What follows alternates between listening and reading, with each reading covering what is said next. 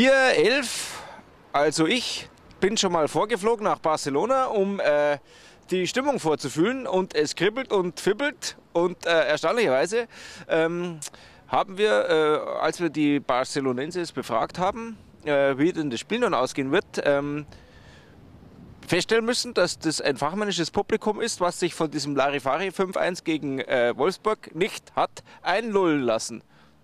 Beverly, Beverly, no sé, no sé el nombre, es muy, un conjunto muy antiguo, muy bueno y la verdad que es, Bayer es un equipazo que tiene historial con cuando era jugando Schumacher, eh, jugando Rummenigge, conocido por Rummenigge, Beckenbauer, toda la compañía, pero la verdad que es un equipo muy fuerte.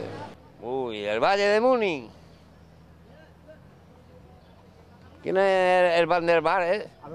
Ribéry, Puede, puede que sí.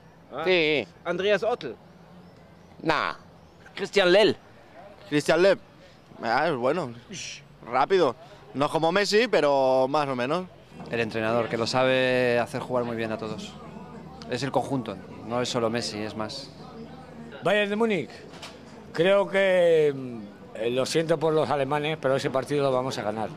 Va a ser 3-1. Pues que va a ganar el Fútbol Club Barcelona. Va a pegar una buena paliza. Uno. Un 4-0 o así. Yo soy del Madrid, pero yo creo que juegan bien. Además de tener un concepto de team, equipo. Andreas Ottel. Es posible, sí, ¿por qué no? Sí, sí, sí. Sí, uno entre tantos.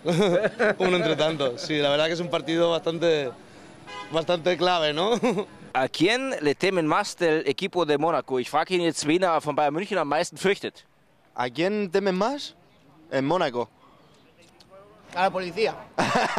La policía.